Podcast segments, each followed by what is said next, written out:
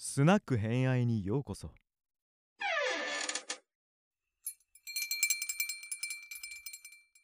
伊藤さんはそういうのをどこか自分の中で経験されたんですか？継続するって大事だなっていうところは。経験って言われたら な何事もまあねそういった経験だと思いますけど、うん、やっぱりあの作家っていうのは本当に根気がいる仕事で毎日本当辛い時もあるわけですよね、うん、単調だったりとかね、うん、だけどまあそういったものを続けることが一つ一つの積み重ねだなと、うん、それによってやはり成果が出てくるっていうのは分かってきたんであもうあのとにかく継続することの大切さっていうのを訴えてきたいですよね。うん、本当にこの年齢になってきて継続したもののこう積み重ね後から振り返った時の大きさね。っていうのはすごく感じてるので小さいながらも続けるってすごい大事ですよね。そうですねうん、まあ、作家の場合はね、2つのタイプがあって、本当にあの一発ドーンといっちゃう人と、一発屋と、とにかく地道に継続していって、あのそれが成果になって、あの非常に固定不安が多くつ知らない間についてるっていう、2つのタイプがあるんで、僕は後者の方だと思うんで、えそういったタイプを意識しながらやってますね。はいはいはいはい。いややっぱりあれですね前職がコンサルティングだけあって 自分とその周りの周りのその構造分析がすごいなって 今思って聞いてましたずっと。そうですね、まあ、僕もだけど、本当にある意味50歳であの専業になって、いかにしたら、この過酷な競争社会を生き抜けるか、特にもう、まだ僕がまあデビューした頃とか、まあ、今から10年ぐらい前っていうのは、まだまだ楽だったんですけど、今もう本当に作家になりたいとか、本出す人が非常に増えてるんで、はい。競争や淘汰が非常にあの激しい業界になってるんですね。うん、で僕自身も本当10年以上前で売れない文庫はもう廃刊みたいな扱いになったりね。あ、はいはいはい。うんそういうような扱いまで受けるぐらいですから、うんもう本要するにあの書いてないんじゃなくてかあの書いても出せなくなっちゃった有名な作家っていうのはいっぱいいると思うんですよね。うんでそういった時代にどうやって生き残るのかっていうのを考えていかなきゃいけない。でそういった中で僕がやっぱりあの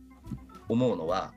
あの作家を継続するための3要素として重要なのはおやっぱりあの生産性と安定性と多様性なんですね。まあ、生産性っていうのはやっぱりそれなりに自分があの多作でいられるような環境づくりです。気分で書いてる書かないかったりじゃなくて、まあ、書くあの書き続けられるような環境を作っていくことですね。うん今僕はあのコロナ禍なんで家でやってますけど、うんついこの間までコロナになる前までは、とにかくデニーズに行ってはいはい。書くと。デニーズで書いてたデんですねニーズで書いてます。その本当店の方も本当ウェルカムにしてくれたんで、本当にいい店だなと思いますけど、うんデニーズに行って、もう一番長い時はめちゃくちゃだったよね。もう十何時間とかね、平気でいた時期も。えー、すごい。もちろん、はいあの朝昼食べなきゃ悪いんで食べてますけど、うんうんうんそういう環境を作っていく、これでやらなきゃっていうようなところを作っていくのが大事ですよね。ね安定性っていうのはやっぱり、あのーとにかく外れなし、さっきの話に戻っちゃうけど、はい外れなしというのを作るためにはどうしたらいいのかっていうのを考えていくということですね。うんうん必ず作家って思いつきでやってると外れが出ちゃうんですよ。はいこの人面白そうだな、この題材面白そうだなで、それに飛びつくからそうなっちゃう。自分の強みが活かせないような題材だったりするわけです。逆に自分の強みを生かすために、えーどの題材を選んでいくっていうこと、そういった角度から考えていくと、必ず外れなしっていうのは作れますから、3ヶ月に1冊出してる僕みたいなね、新刊1冊出してるものでも外れなしっていうのを作れるわけですね。それでまあ多様性ですけど、とにかく、あの一つのことをにとことんやるってことも大事かもしれませんけど、あのー江戸時代とか戦国時代とか、その特定の時代だけか、ちょっとごめんね、猫がうるさいから出すね。いや、可愛いです。猫飼ってたの。そうそうそうそう。で、まあ、そして3つ目に大大切なのは多様性ということで、特定の時代だけではなくて、うんいろんな時代書いていく。でうん、あの作家として、あのまあ、時代だけではなくて、歴史作家として、時代だけではなくて、ミステリーにも手を伸ばすとかね、うんまあ、そういった形で不安層を広げていく努力っていうのはすごく大事だと思いますね。だもう一回言うと、生産性、安定性と多様性、この3つをヘッジしていれば、作家、プロ作家の生活っていうのは、ある程度成り立つ、継続できると思います。うん。あれですよね、やっぱ継続するためにはやっぱり環境が必要だし、そう。うん、でそのために、まあ、ジョナサンっていう場所、ジョナサン、デニーズね。デニーズ、違った、デニーズを使ってたりとか、で今もあれですよね、あの結構ツイッターとかうんインタビュー記事を、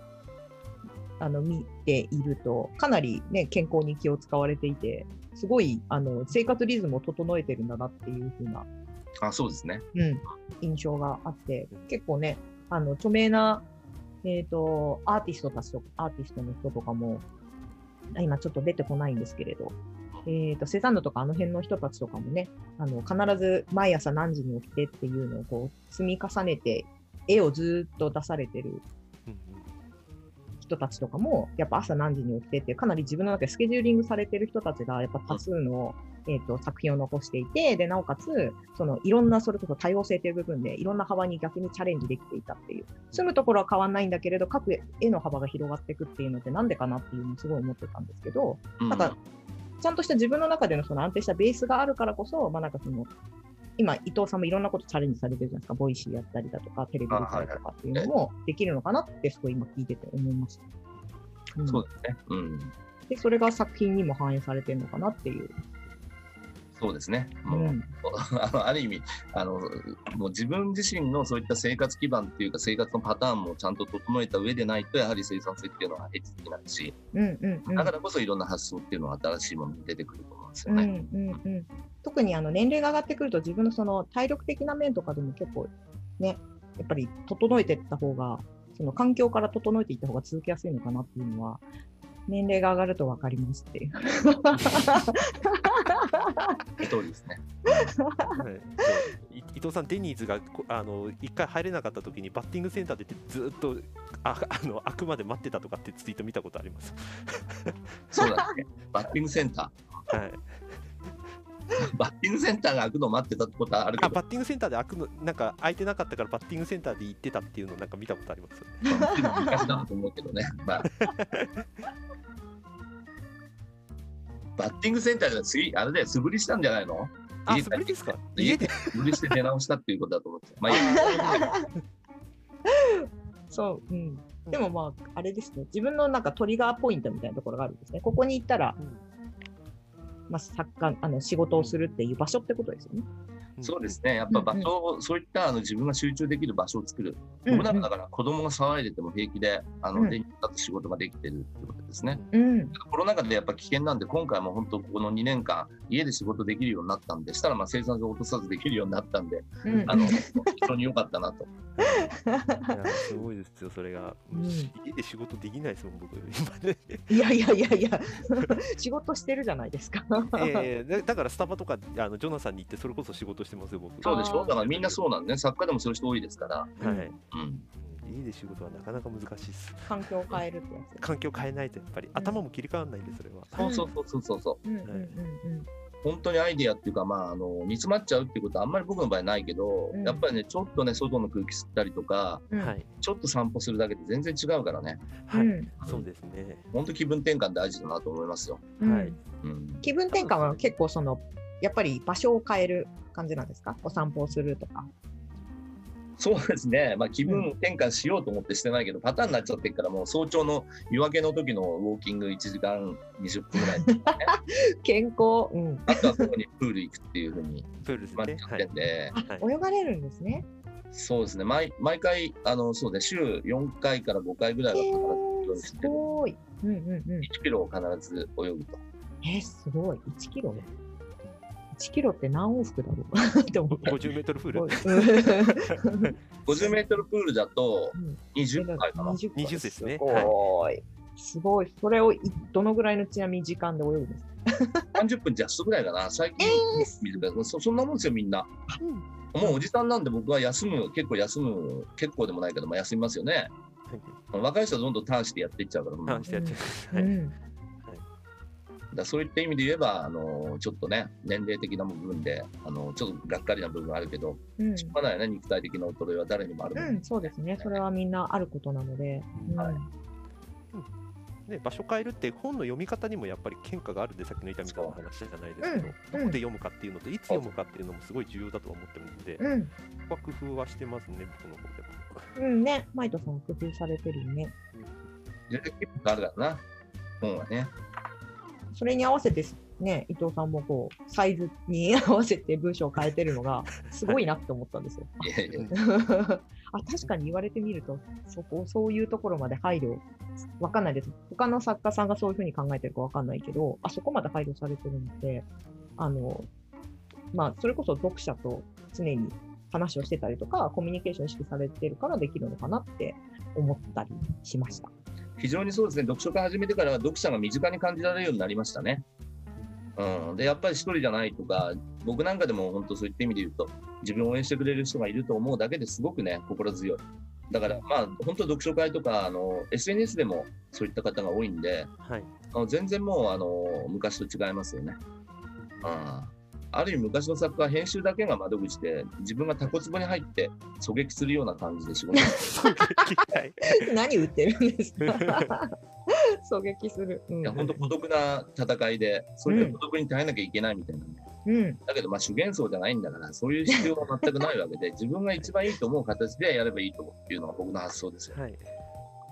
ね、うん、そうですね。だから読書会のあそれこそそのこのラジオをみんやってるその古典ラジオのコミュニティの中でも僕古典読書会っていうのを主催やってるんですけどその中で本をどうやって選ぶかとかどうやって読んでいくかっていう話をしていく中でやっぱり作家さんの意図はどこにあるんだろうっていうのを読む方にやっぱりみんな向いていくんですね最終的に。うんだからあの読書会著者さんがいなくてもなんとなく読者の方からそのコミュニケーションを取っていきたいなっていうやっぱり読み方にはなっていくんだなっていうのはもう主催やっててすごくよくわかりますそれは。うん、ただまあ著者さんのもとに直接行けるところまでみんなが度胸があるかっていうのはまた別の話なのでそこは多分 SNS とかがすごくいいんだろうなとは思ってます。うん。ドキドキしますもん。大したもんじゃないんだけどね、一応ほら、小説を書くっていうのを仕事にしてるだけで、普通の人と全く変わらず、変わらないんですよね、感覚的にはね。はいうんあ仕事をするっていうことについて、仕事をするってことでは変わらないいですか？うん。うんうんだからそんな偉大な、うん作家っつったってそんなね、偉大な人ではばかりではないし、僕なんかは本当そういった意味で言うと、あの全然、なんていうのかな、その、えーみんなに崇められるよりも、うん。あのフレンドリーに接してくれた方が嬉しいというタイプなんで、うん、まあ、そうじゃない人もね、あのいいますけどね。えー なんか、ね、例えば私って、まあ、マイドさんはあの知ってくれてると思うけど、本当に歴史の知識がないから、その状態で伊藤さんの例えば本を読んで、その読書会に参加して、伊藤さんに意見を言うって、もうなんかハードルが今4つぐらいあるんですよ。あの本を読むことはできます。前提あの本は読むことできるけど、それをもって、まず、そもそもなんか感想を言うことさえ、自分の中で感想を作るっていうことさえまず難しい段階にいるから、あ、はい。えー、蘇我のイルカってそういう人だったんだって結構終わっちゃったりするから、そこからさらにもう一歩踏み込んで、伊藤先生にこうだと思いますっていうのは、やっぱりちょっと勇気がいるなっていうのは正直ある。うん。ね小説のそれが難しかったかもしれないですよね。普通の小説だったらそういうハードル一つ取れてるから、うん。はいシリーズがどうだどうなのかっていうのを知らなくてもいいわけじゃないですか、普通の小説だったらね。はいうん。で史実をどう解釈したのかっていうのがエク小説になってくるんでね、はい。うん、史実を知らないとやっぱりちょっとあのそこのところの面白みっていうのはあの減災されるかもしれない。で一般小説だとそれがあまりないから、そうなんですよ。あのいろいろ言いたいことも言えるんじゃないかなと思うんですはい。うん。はい。あと、なんか的外れなこと言ってるんじゃないかなって思ったりする あの心理的な部分。はいはいはい。私自身の知識がなさすぎて、なんか、あいつ何言ってんだろうみたいな。そんなのなんか、当たり前のことじゃんみたいなことをなんか普通にポロッと言ったりとかしちゃうんじゃないかみたいな恐れがあったりとかします、正直。うんなので、そういう意味でちょっと歴史小説は、ある意味ハードルが高いなっていう印象はあるんですよねそうで。すね。うん。それはすごくあります。なので、今回も江戸を作った男えはやっぱり、ま、ビジネスのお話がすごい多かったなという印象があって、はいあと伊藤さんのそのビジネスをね、あの、してきた上でのビジネス哲学みたいなのが散りばめられてるなっていうそうですね。うん 印象があったのと、あと私個人なんですけど、私実は大学の時土木工学科をやっていたので、ああの土木史っていうもの自体にちょっと興味があって今回選ばせてもらったんですよ。あ、なるほど。はい。で、土木史っていうもの自体、もともとその土木史っていうのは土木学会の中でも、すごく最近できた分野なんですね。えー、そそううなんですか？そうなんですよ。土木史って歴史をああのそのところは実はすごく短くて、そういえば歴史やんなくちゃいけないねみたいな、後から気がついたみたいな感じでついてきて、土木学会の土木史っていうものの歴史自体もすごく短いんですよね。あそうなんですか。そうなんですよ。だから、あの、どこでこんなに資料を調べられたのかなっていうことに、個人的にはすごく興味あった資料ね。はいはい。うんうん、あのもちろん資料のベースっていうのがあって、後ろにも書いてあるけど、うん。まあ、出版元の方で、うんぜ現代500版になってない、えーっと、新井白石か、新井白石のあはいはいはいはい。資料を現代訳にしてくれてたんですよね、えー、すごい。うん。のために。学生さんが手伝ってくれて、そういったことがあったんで、今回は江戸を作った男に関しては、かなりそういったものが利用できたかな。ああそうなんだ。やっぱり、うん、あの、まあ、私、その、いわゆる理系って畑違いの人が自分たちの歴史を、その、読もうとすると、まあ、要はそのね、古文書とか、そもそもの歴史の背景がない人たちが歴史を調べるので、結局全然なんか結構、その、学会の論文も、も失礼かもしれないんですけど、割と薄っぺらい内容が多いんですよ。そうですよね。うん、どうしても。だから、あの、伊藤先生のあの本を読んだ方が、すごく、あ、こんな風に江戸って作られたんだっていう、私の中ですごい発見が多かったんですね。これうん個人的に。うん。そういう意味で、あ、もっとこういうのが、学会誌に乗ればいいのになって思ってました。まあ、もちろんね、ベースとなる資料っていうのは、あの河村随見の資料以外にも、あの当時の土木技術の資料とかあのかき集めてくれたんで、はい。それをかなりよ読み込んで、あの書いたっていう部分があるんで、あそういったことができるかどうかなんですよね、うん、うん、本当にそうだと思います。うん。知り合うにはね。うん。ね。なので、すごく面白かったです。なので、結構、やっぱり自分のその経験とかが重ね合わせられるうん歴史は、とっつきやすいなっていうのが、今回、その茶聖と江戸を作る男を読んで、まあ、江戸あ、うん、ごめんなさい。茶聖の方は、千利休って何者か知りたいなっていうぐらいの結構ふわっとした気持ちで読んでいたので、あ、へえー、みたいな。あこういう人だったんだっていうところを、こうなんか、知るみたいな感じで、あの読ませてもらったんですけど、うんその江戸を作る男の方は自分の経験が合わさってるから、すごいいろんな気持ちがたくさん出てきたなっていうのが、やっぱこう歴史を知ってる、ん歴史の背景を持ってる持ってないに、知識を持ってる持ってないによって、やっぱり読み取り方が違うんだなって今回経験させてもらったんですよね。そうですねまあ、特に茶聖の方は歴史解釈っていう部分で、まあ、自身の今までのあの蓄積っていうのはかなり反映できたかなと思ってます。やっぱりあの僕自身歴史解釈っていうのは古文書とか一次資料っていうんですけど、一次資料とか、あとはあのえー偉い先生のね、定説といったものを踏まえた上で自分の解釈を作っていかなきゃいけないと。歴史をあのないがしろにしてしてはいけないと。あ史実とか定説をないがしろにしてはいけないっていうのが僕のポリシーなんで、そういった中でどこまで芸ができるかっていうところを突き詰めたのが茶聖なわけですね。はいはいはいはい。ただ、だから要するに、あの、歴史小説で一番面白いポイントは何かと言われれば、やっぱりあの、テニスにおけるラインボールとか、卓球におけるエッジボールですよね。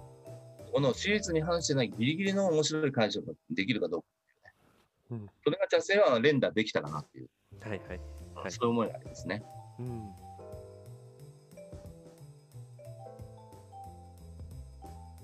もう一杯いかがですか？